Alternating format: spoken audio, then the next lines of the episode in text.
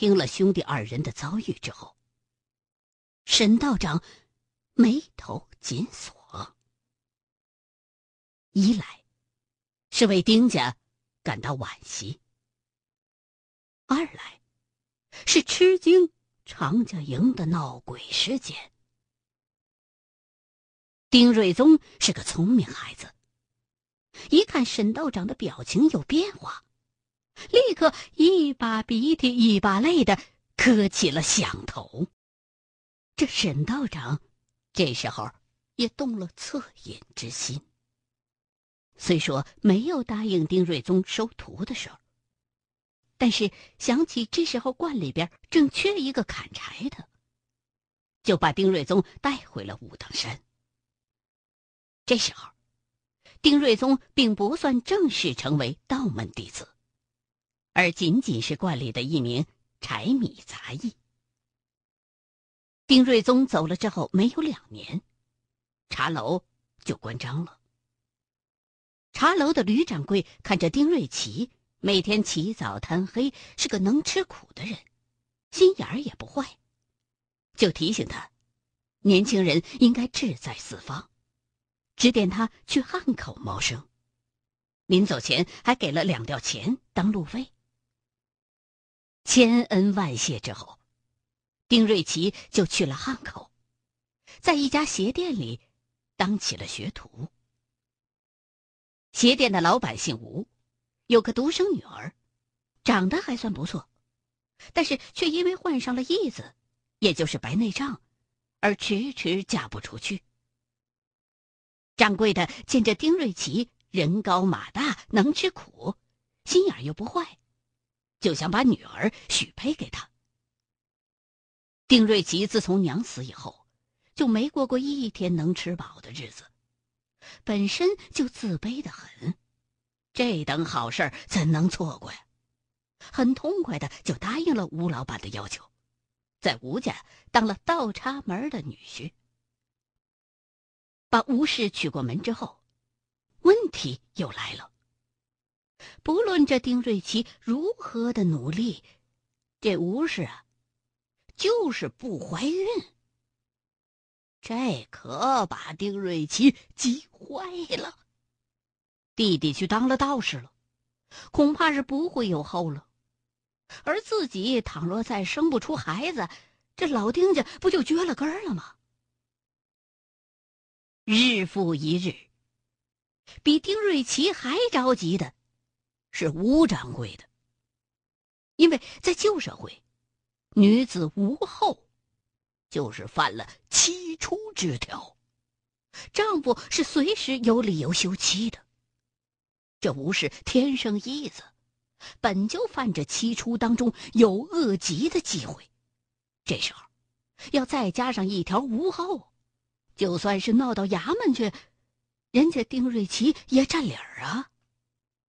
所以啊，这吴掌柜对丁瑞奇可是百般的照顾，言听计从。来买鞋的人呢，大都以为吴掌柜是伙计，进门直接问丁瑞奇喊掌柜的。再说老二丁瑞宗，到了武当山以后，一开始只是干一些上山砍柴、淘米、洗菜之类的杂活。可是他生性聪明，天天偷观法事、偷学武术。有一回他偷学武术的时候，竟然被左秋阳真人撞了个正着。本来呀，在观里边偷学武术是道门的大忌，理当被逐出山门。但是这左真人。问过丁瑞宗上山的来龙去脉之后，非但没逐他下山，反而让带他上山的大弟子沈方卓收其为徒。这时候的丁瑞松，才算正式入道了。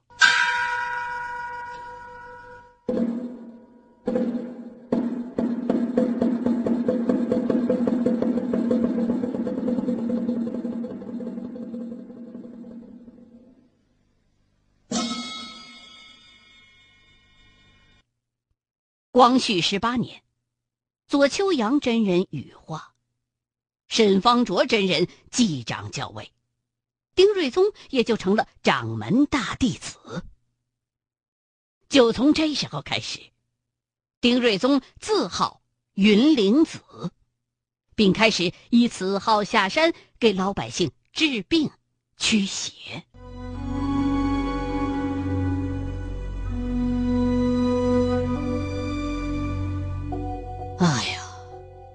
算是对上号了。张国忠长叹了一口气。左秋阳这人可算是一代宗师了，难怪这云灵子的修为，连家师都敬让三分。原来如此。那么，他为什么又会成为汉奸呢？张大教，云灵子并不是汉奸。孙婷微微一笑。世人对他存在着很多误解。其实，这云灵子忍辱负重，只为杀敌报国而已。最后，却背上了汉奸的名号，实在是道门的一大悲哀。哦，愿闻高见。张国忠对着孙婷拉家常似的叙述很感兴趣。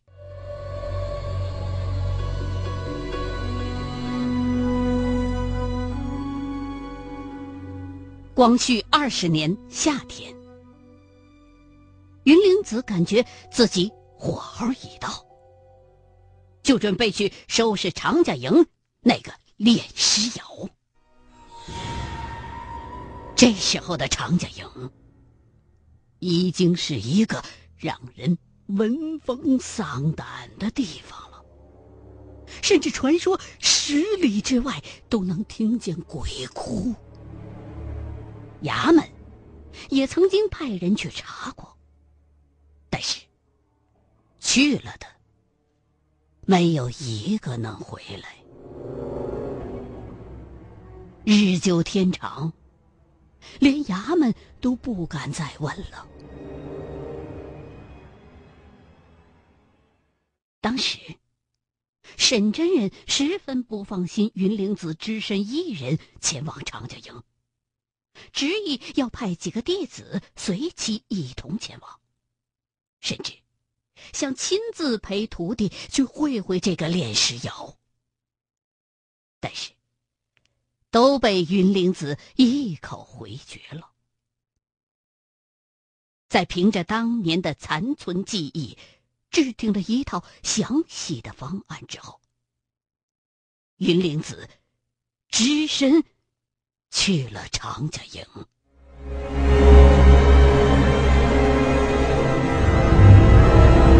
来到常家营以后，云灵子着实经过了一番死里逃生的折腾。不过，最后还是把那个炼尸窑给破掉了。当云灵子带着炼尸窑的一块碎片回到富贞观的时候，沈真人真是又惊又喜。没想到自己这个大徒弟，当年那个茶楼跑堂的小伙子，竟然一个人破掉了连自己甚至师傅左秋阳真人都没有十成把握破掉的炼尸窑。而云灵子本人，也因此事而声名大噪，十里八乡的老百姓提到云灵子这三个字儿，都会竖起大拇哥。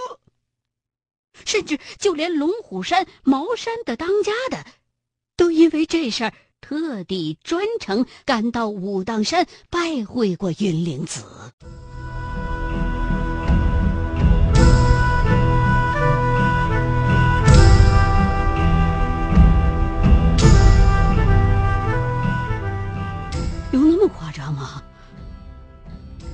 张国忠这时候对这个练尸窑也刮目相看了。茅山当家的也去了。当时应该是马彦征真人吧？这个我就不知道了，因为云灵子留下的书上并没有记载。他也有书，对，就是这本。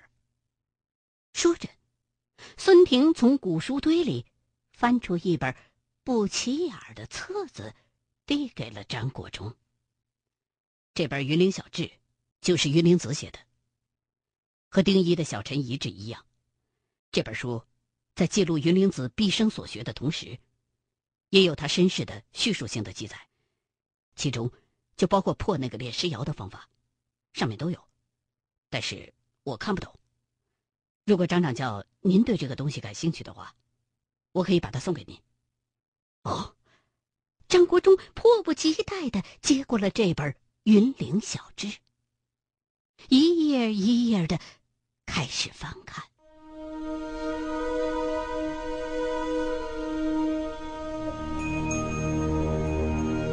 这本书。和《茅山术志》有很大的不同。《茅山术志》的大多数内容都属于理论性的叙述，而这本《云岭小志》则直接以实际操作描述为主，而且五教八派逮哪儿写哪儿，风水治病。驱鬼镇邪，应有尽有。虽说叙述简单，但是实用价值却要比《茅山术志》高出去不少。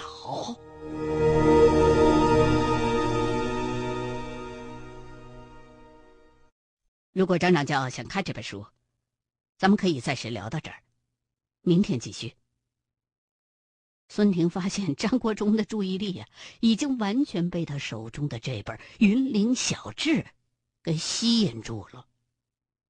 呃，啊，不不，孙先生，我很喜欢你讲的故事，我想知道云灵子最后怎么样了。听孙婷这么一说，张国忠也感觉到自己有些失礼，急忙合上书本，对着孙婷尴尬的笑了一下。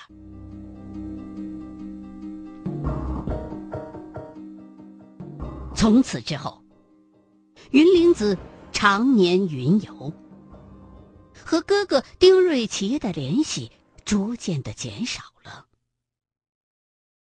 到了民国的时候，由于战乱，两个人的联系还曾经一度中断过。哥哥丁瑞奇一直没有孩子，但是也并没有过休妻之念。一来，吴掌柜对自己确实不错。二来，这吴氏确实也够贤惠。虽说自己看不见东西，可是他知道自己的男人爱吃花生，就每天给丁瑞奇包花生吃。这让丁瑞奇很是感动。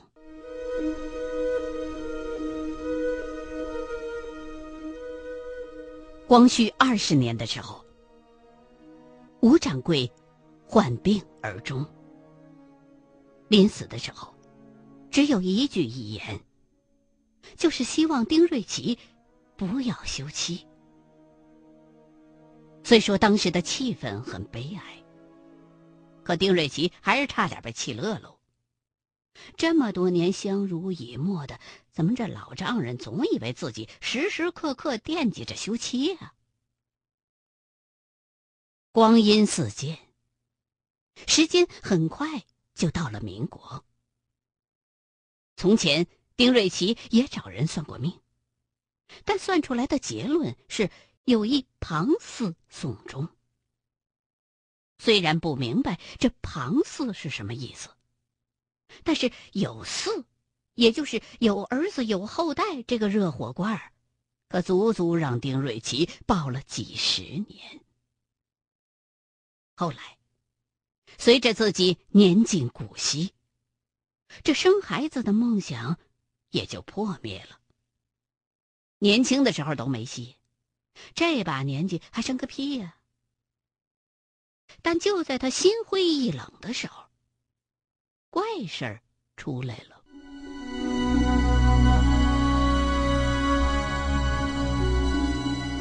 这天晚上吴氏忽然闹着要吃西瓜。这吴氏一辈子也没闹过要吃啥东西，怎么这会儿想起吃西瓜来了呢？在丁瑞奇的印象当中，城北好像是有个瓜果摊上卖西瓜的，可是每回都不多，就那么几个，要买啊还得赶早去。所以第二天一大早，天儿都还没亮呢，丁瑞奇就穿好衣裳去给老婆子买西瓜。在距离瓜果摊儿还有一段距离的时候，丁瑞奇忽然听到一阵婴儿的啼哭声，循声而去。原来是一个男婴被人扔在了街边儿，偶尔也有几个行人驻足看一眼。但是，谁都没捡。当时那个年景兵荒马乱的，自己家孩子都养不活，谁又有闲心捡孩子呢？想孩子都要想疯了的丁瑞奇，跟这帮人可是有本质上的区别的。抱起孩子之后啊，就发现孩子怀里边插着一封信。打开一看。上面只写着一句话：“望善人大发慈悲收养之，大恩大德来世必报。”字儿写的歪歪扭扭的，好像是女子的笔体。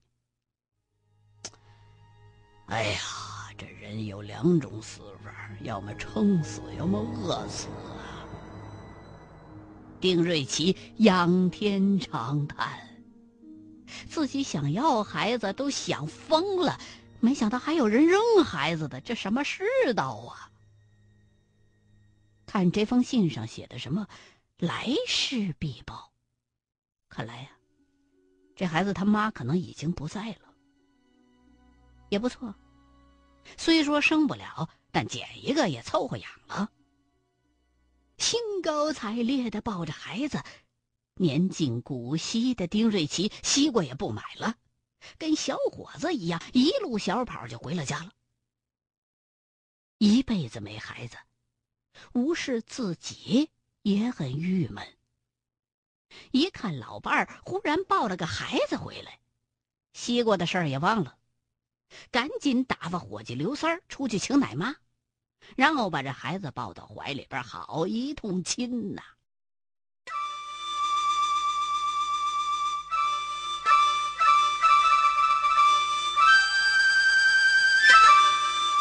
从此以后，老丁家算是有后嗣了。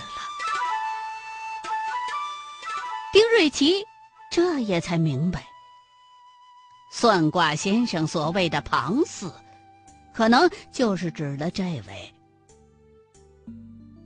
因为当年孩子身上揣的那封信里，并没有写明这个孩子的生辰八字儿，所以丁瑞奇就把捡孩子的那天当成了孩子的生日，并且给这个孩子起了个响亮的名字，叫丁建邦，意思是。希望这孩子能建国兴邦，报效国家。